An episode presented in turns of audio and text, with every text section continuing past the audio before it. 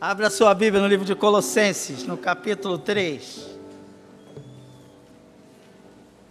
Colossenses, capítulo 3. A gente vai passear por esse capítulo. É, eles vão colocar a imagem ali e eu quero contextualizar você mais uma vez. É, Paulo escreve as chamadas cartas da prisão. As cartas da prisão eu espero que se você não guardar nada e guardar as cartas da prisão, já é um progresso para mim. Já fico feliz. Mas você vai guardar mais coisas.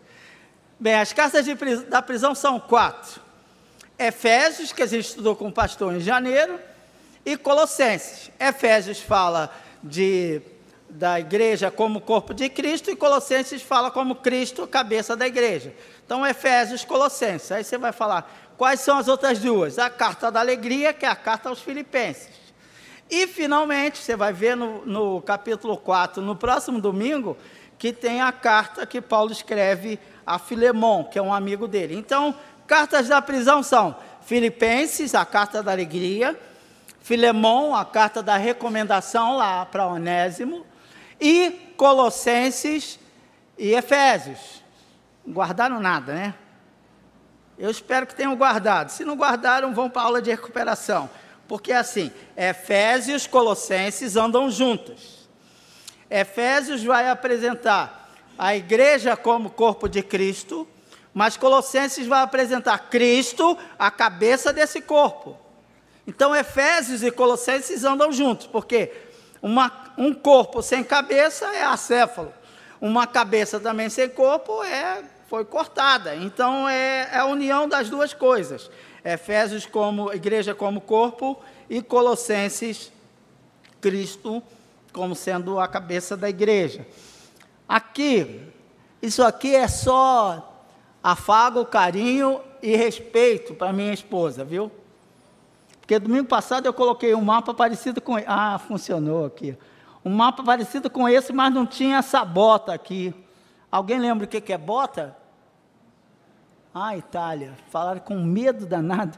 É Itália aqui. Só para você entender, ó, que do outro lado, aqui na Ásia Menor, é que ficava a igreja de Éfeso, aqui Colossos, mais do lado a gente viu domingo passado a igreja de Laodiceia, no meio, e lá Hierápolis. Laodiceia ficava no meio, a canalização. Pode passar mais um, só para vocês entenderem onde ficava isso.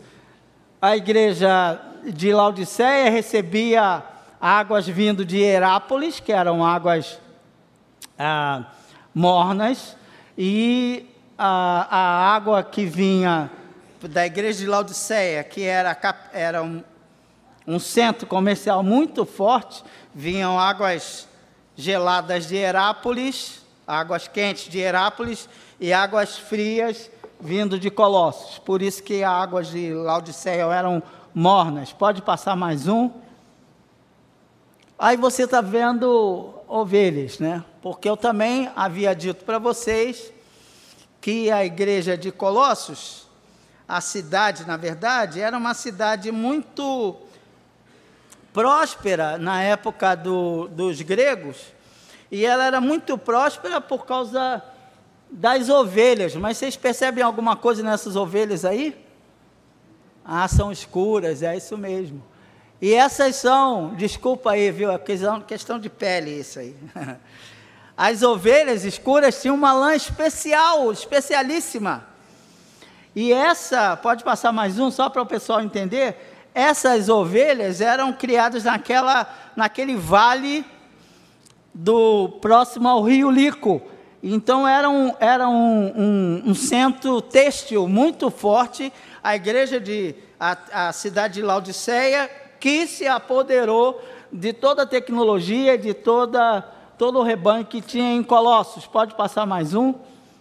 Olha aí que bonitinha a, a ovelha com, a, com o seu filhotinho. Pode passar mais um? E aí você sabe que eles tinham um desenvolvimento têxtil muito grande, você vai ver isso no texto lá de Colossenses, no capítulo 3. Pode passar mais um e acabou. E chega. Agora vamos ao texto bíblico. Nós já vimos no capítulo. Pode acender a luz, por favor. Eu fico, fico achando que eu estou no palco e eu não, não, não presta, não. Eu ficar no palco não dá muito certo. Muito obrigado. Dê uma olhada como é que começa o seu texto de Colossenses, no capítulo 3.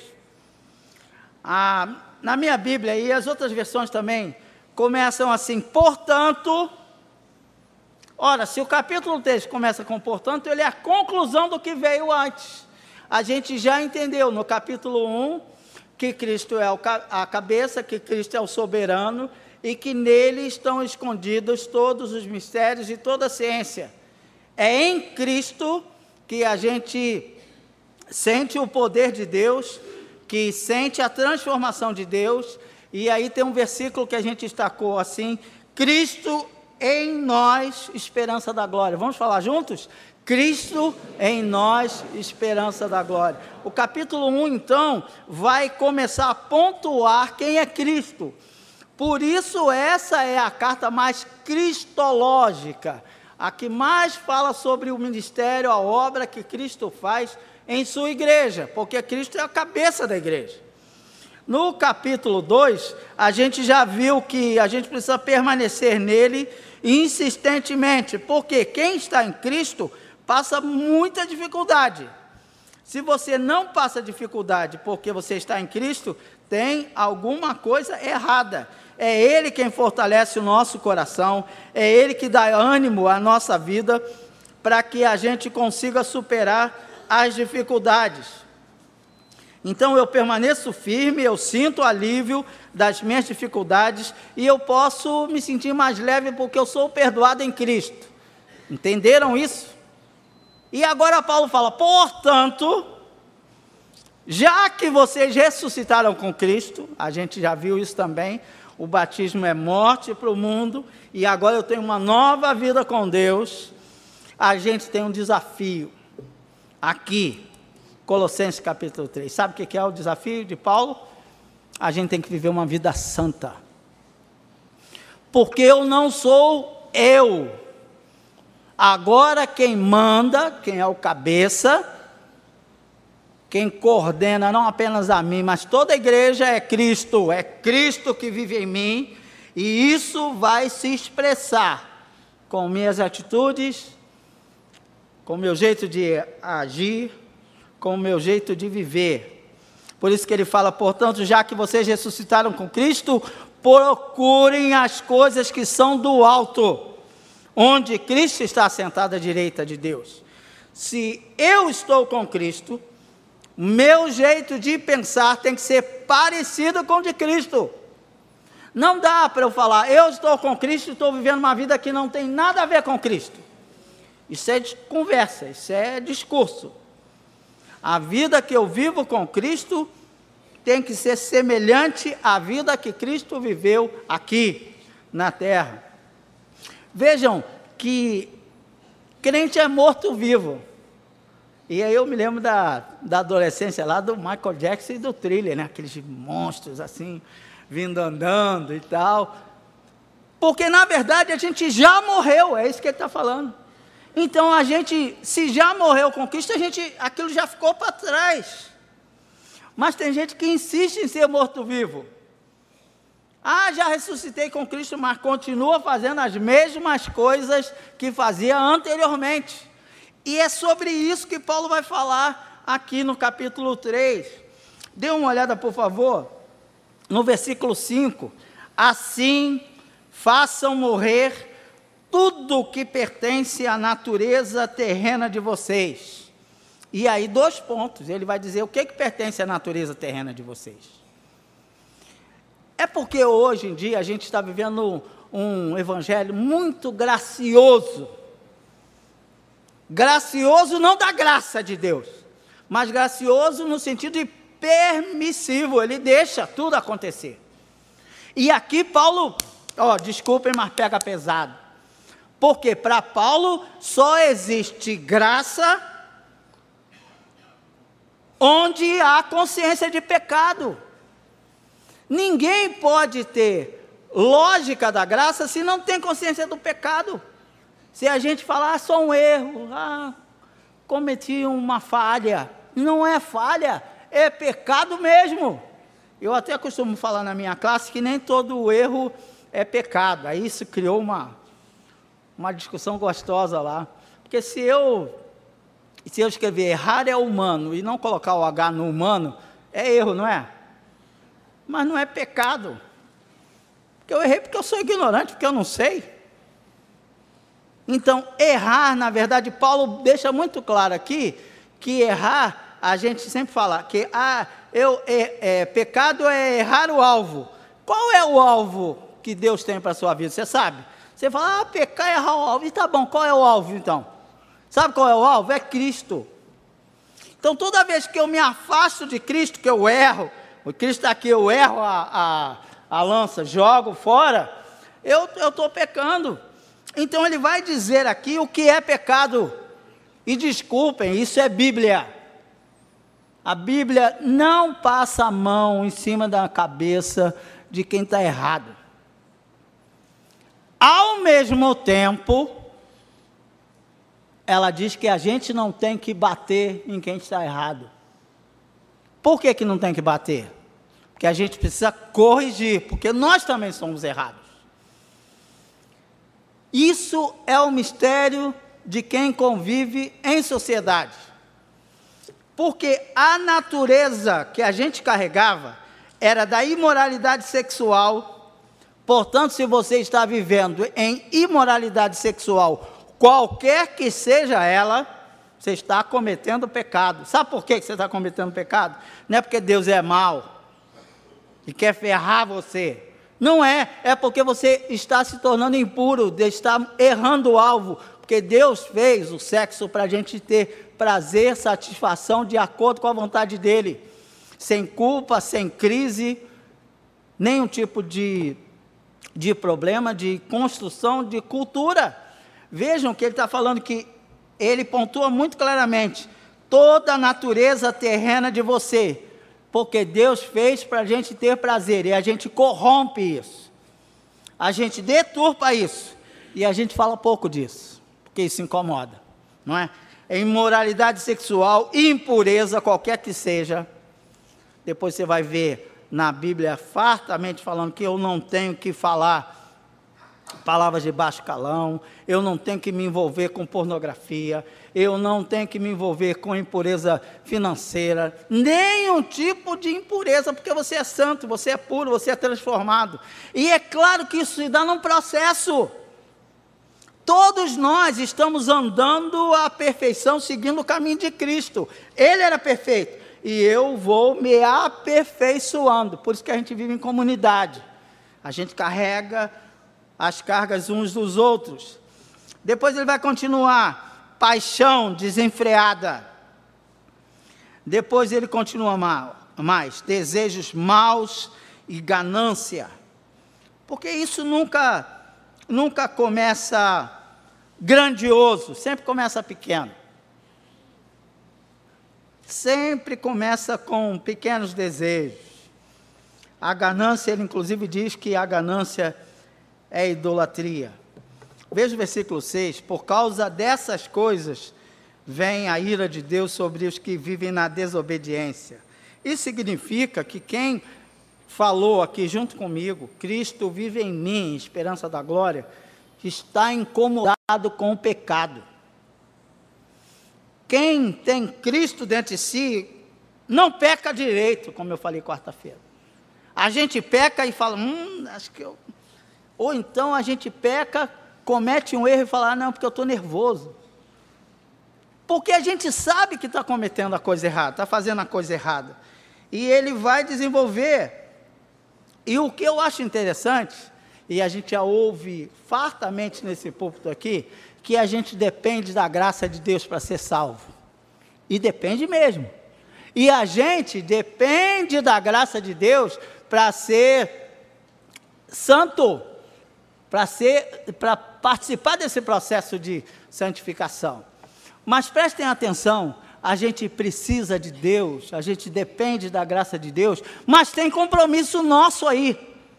Não é assim, ah, eu estou com Deus, eu vou orar que vai tudo acontecer. Não, porque o Paulo vai dizer aqui, olha os verbos que ele usa: façam morrer, abandonem, versículo 8, ele vai falar: abandonem todas essas coisas, mortifiquem. A gente precisa fazer isso. Eu tenho que estar com desejo de dominar, de deixar-me de, deixar-me guiar pelo Espírito de Deus que habita em mim. Mas eu posso criar resistência. Por isso que ele vai falando: abandonem a ira, abandonem a maldade, abandonem a maledicência da noite para o dia. A gente tem que fazer morrer essas coisas. A gente tem que abandonar essas coisas. E é a luta que eu tenho e que eu tenho certeza que você também tem. Porque cada um, como diz Tiago lá, cada um é atraído e mergulhado, envolvido e engodado pelo seu próprio desejo. Então, se o seu desejo é dinheiro, amigo, desculpem, desculpe que eu estou falando para você, mas se o teu desejo, se aquela coisa que te incomoda é dinheiro, é melhor você se afastar disso. Porque isso vai empurrar você, vai puxar você para baixo. Não é que você vai abandonar o dinheiro, mas você não vai se envolver com isso. Porque esse, esse é o seu ponto fraco. E o diabo sabe qual é o ponto fraco da gente. E aí, de vez em quando, a gente escorrega, mas a gente pede ajuda a Deus e Ele vai colocando a gente no trilho de novo. É um processo, ninguém faz isso da noite para o dia. É claro que é fácil louvar, levantar a mão, a, agradecer, vir aqui no domingo, vir na quarta-feira, vir no culto de oração. Beleza, mas a tua vida é além disso, vai além disso. Paulo vai dizer: já que você morreu com Cristo, deixa lá, deixa lá onde você foi batizado, deixa lá o velho homem. De vez em quando ele aparece como morto-vivo, falando: Ah, você é safado. Ah, você é sem vergonha. Ah, você é mesmo desse jeito? Minha mãe, aí a gente vem com a síndrome de Gabriela. Eu nasci assim, eu cresci assim. Eu vou ser... Não, você não vai ser sempre assim, você é uma nova criatura. As coisas mudaram. É fácil falar, as coisas velhas se passaram, tudo se fez novo. Experimenta isso para você é fácil. É nada, é difícil. É muito difícil. E é por isso que ele vai vai dizer: vocês já deixaram as roupas da maldade. Veja lá. Veja lá o que, que ele está dizendo. Versículo 9: Não mintam uns aos outros, visto que vocês já se despiram do velho homem com suas práticas e revistam-se do novo. Vou dizer para vocês, isso aqui me lembrou muito um, um filme que a gente trabalhou no retiro de casais, inclusive mudança de hábito. Já viram o filme? Quem não viu, não sabe nem o que é sessão da tarde, porque na sessão da tarde passa toda hora mudança de hábito. A mulher cantava muito, mas cantava no, cabaré. Mas quando ela começa a conviver com as pessoas lá, eu vou fazer spoilers. O filme é velho, contando história de filme velho. Mas ela começa a conviver com as irmãs lá e ela começa a mudar a vida dela. Começa a mudar o jeito dela. Então, quem é cristão passa por uma mudança de hábito, passa por um jeito novo de se, de se comportar. E eu vou dizer para você: só se veste com roupa nova quem já largou as roupas velhas. Se você ainda está carregando roupas velhas, você não vai se vestir do novo. E quem trabalha com Cristolândia sabe do que eu estou falando aqui. Às vezes os caras chegam cheirando mal, os caras chegam horríveis, é um, é um caco de gente. E é incrível que Deus pode fazer, que umas pessoas podem fazer umas pelas outras. Os caras tomam banho, caras se cortam o cabelo, se ajeitam, e você às vezes nem reconhece. O cara era pretinho igual a mim, fica branco. Como é que pode isso? Como é que pode isso? Milagre. Não, não é milagre, é sujeira mesmo. O cara estava sujo. A gente, às vezes, fica discutindo, falando para todo mundo, sou uma nova criatura, e tu olha, hum, cheira mal. A gente só veste a roupa nova quando larga a roupa velha. Vocês estão entendendo o que Paulo está dizendo? Você precisa se revestir do novo. Mas ele falou: já que vocês já largaram, então vocês se vistam no novo. Então, esse processo de tirar a roupa é um processo doloroso. E eu estava preparando isso, lembrando do pastor Falcão, que foi meu pastor lá em Irajá, e falava uma frase. Depois foi meu amigo e, e pastor aqui também, na Barão, até que o Senhor o levou. Ele falava uma coisa que eu comecei a perceber que era verdade. Ele falava lá em Irajá, ele falava assim: difícil não é tirar a pessoa da favela. Difícil é tirar a favela de dentro da pessoa. Vocês já ouviram isso? Eu achei isso. Aí eu fiquei pensando, é mesmo, sabia? O difícil é tirar a favela daqui. E às vezes a gente gosta de alimentar a favela. Aí a gente critica, tomara que eu não seja punido por isso. A gente critica o Adriano, imperador, quem gosta de futebol sabe do que eu estou falando.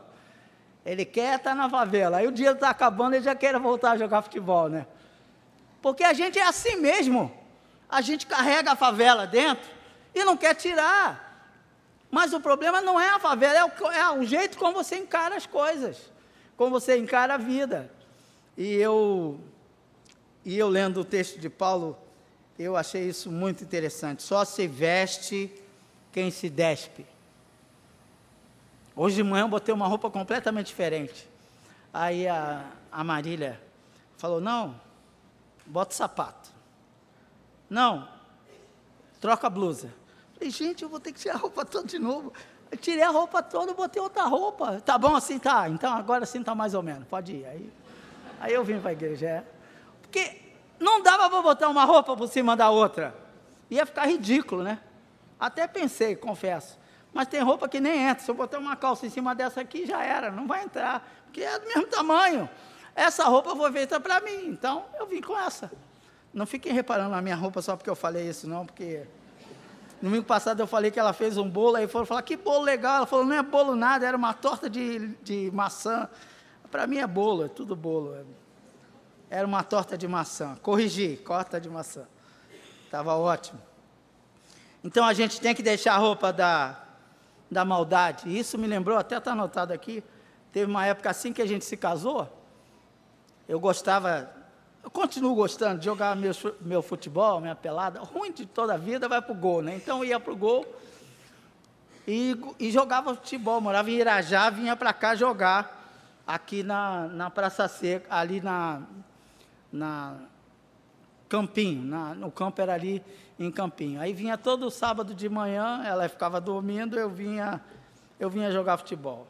Teve um dia que eu cheguei que a roupa choveu, eu gostava, é coisa de pobre, né? Coisa de pobre, de porco e tal. Eu jogava, me jogava na lama, era uma delícia aquilo. Aí eu cheguei com a roupa cheia de lama. Aí quando eu fui olhar aquilo, cadê minha roupa? Aí estava tudo no lixo, assim, tudo no lixo. Isso aqui não serve para mais nada. Como é que você começa a jogar bola e vem com essa roupa toda suja? Aí eu já tinha tomado banho, eu fiquei quietinho sou bobo, vou brigar com ela, nada.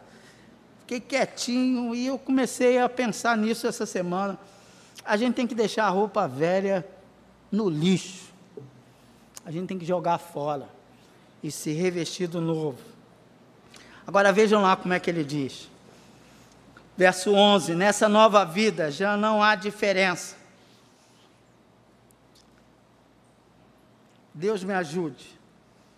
Nessa nova vida, não há diferença entre grego e judeu, circunciso e incircunciso, bárbaro e cita, escravo e livre. Mas Cristo é tudo em todos. Vamos falar isso? Cristo é tudo em todos. Cristo, o Cristo que mexeu comigo, que entrou na minha vida, é o Cristo que está na sua. Então não tem diferença entre o Hudson, que fez seminário, que as pessoas chamam de pastor, e qualquer um de vocês que tem Cristo. Qualquer um. Não tem diferença. E isso me incomoda muito. Eu, eu pedi a Deus e peço a Deus para dar sabedoria para escolher as palavras certas.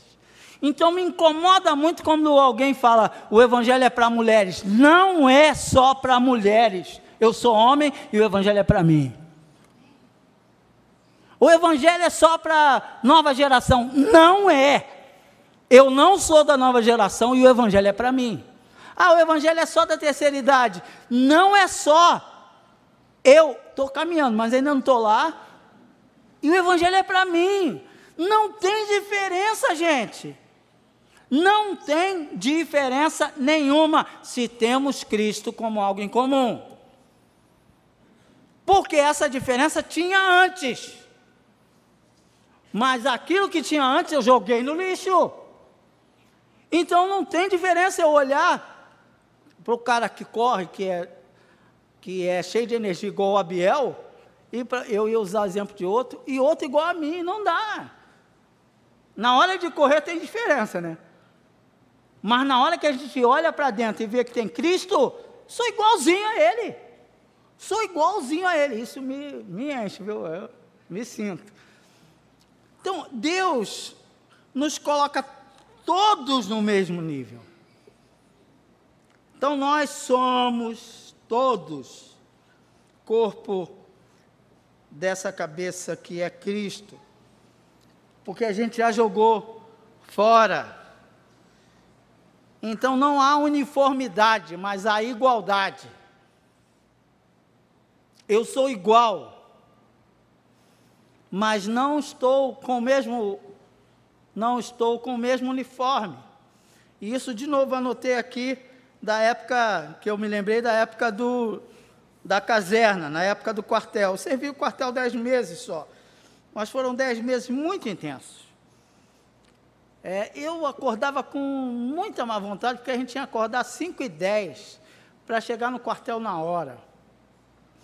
E aquela coisa de chegar, estar tá com o boot brilhando, com o cinto limpinho, para não ficar, não ter dificuldade de entrar no quartel, porque os caras conferiam tudo, inclusive a barba, eu tinha que pedir, andar com documento que eu não fazia a barba todo dia, por causa de ferimentos na, na minha pele, a barba crescia muito rápido, então andava com documento, aí o sargento falava, soldado, você está aloprado, que barba é essa? Não tinha barba nenhuma, tinha uma pelugenzinha. Aí eu tinha que mostrar, pode entrar, soldado. Aí entrava. Mas eu me impressionava com alguns colegas de quartel. Todos tínhamos o mesmo uniforme verde-oliva, mas tinha uns que eram todos engomados. Eu achava incrível isso, o cara engomava, goma, goma, goma, sabe o que é goma? Goma, o negócio era duro assim, elegante. E eu ficava impressionado, falei, cara, como é que você consegue isso? Ah, minha mãe fica passando um negócio lá, cera. Falei, tá doido que passar cera, nada, eu vou vazar e eu quero tirar logo esse negócio aqui. E os caras se orgulhavam daquela roupa toda engomada. E no sepultamento do meu pai encontrei com um que serviu o quartel comigo. Aí eu falei, sempre engomadinho, né? O cara continua engomado, é elegante, sempre elegante. Então, Paulo está dizendo para a gente jogar fora a roupa velha e se vestir. Depois, mais na frente, ele vai falar para vocês se revestirem, se colocarem essa vestimenta. Aí então ele vai dizer qual é a vestimenta que a gente tem que colocar. Dê uma olhada aí no texto se não diz não diz lá, versículo 14, ele vai falar: a paz é o juiz no coração de vocês. Como é que você vai se revestir de Cristo? Habite a palavra de vocês, de, de, de Cristo em vocês.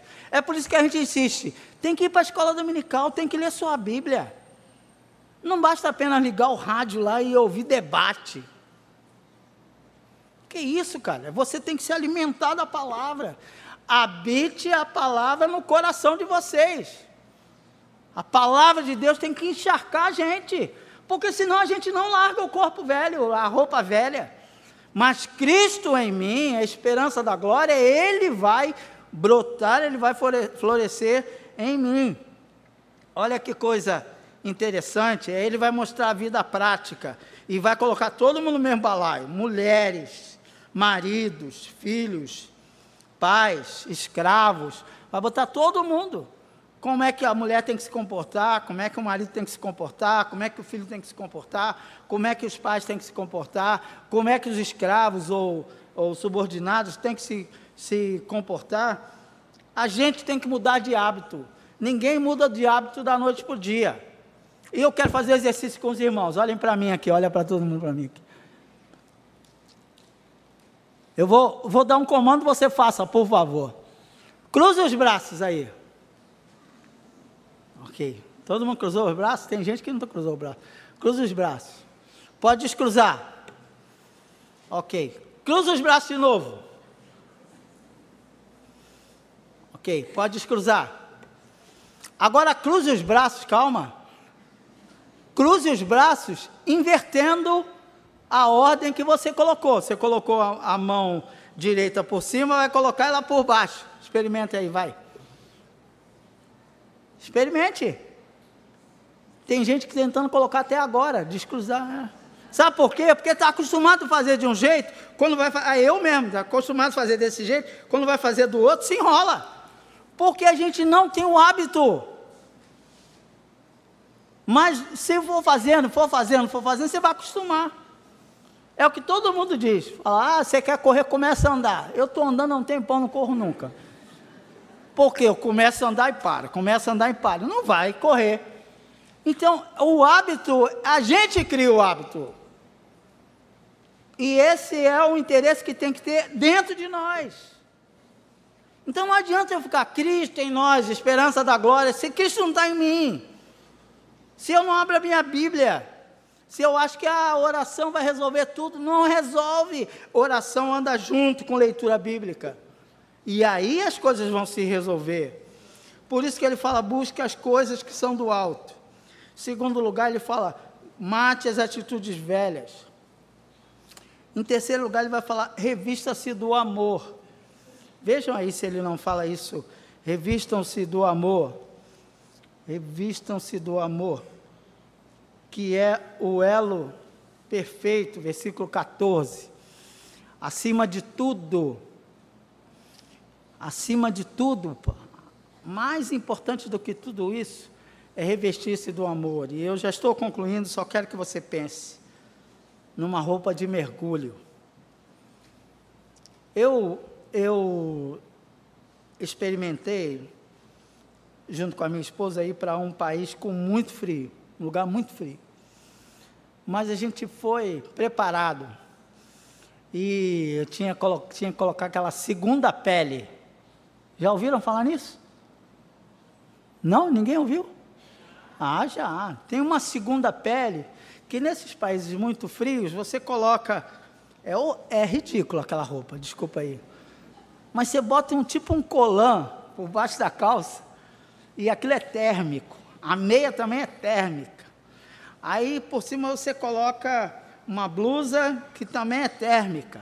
Fica colada em você, por isso chama segunda pele. E por cima dessa roupa você coloca a sua roupa comum.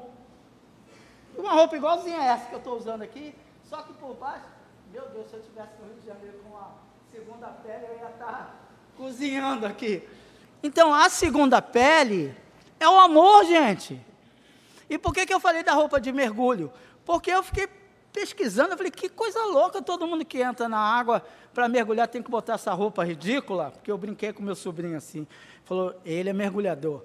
Aí eu falei, tio, é muito frio. Aí eu, hum, frio, roupa, hum, lembrei dessa. E aí eu fui pesquisar.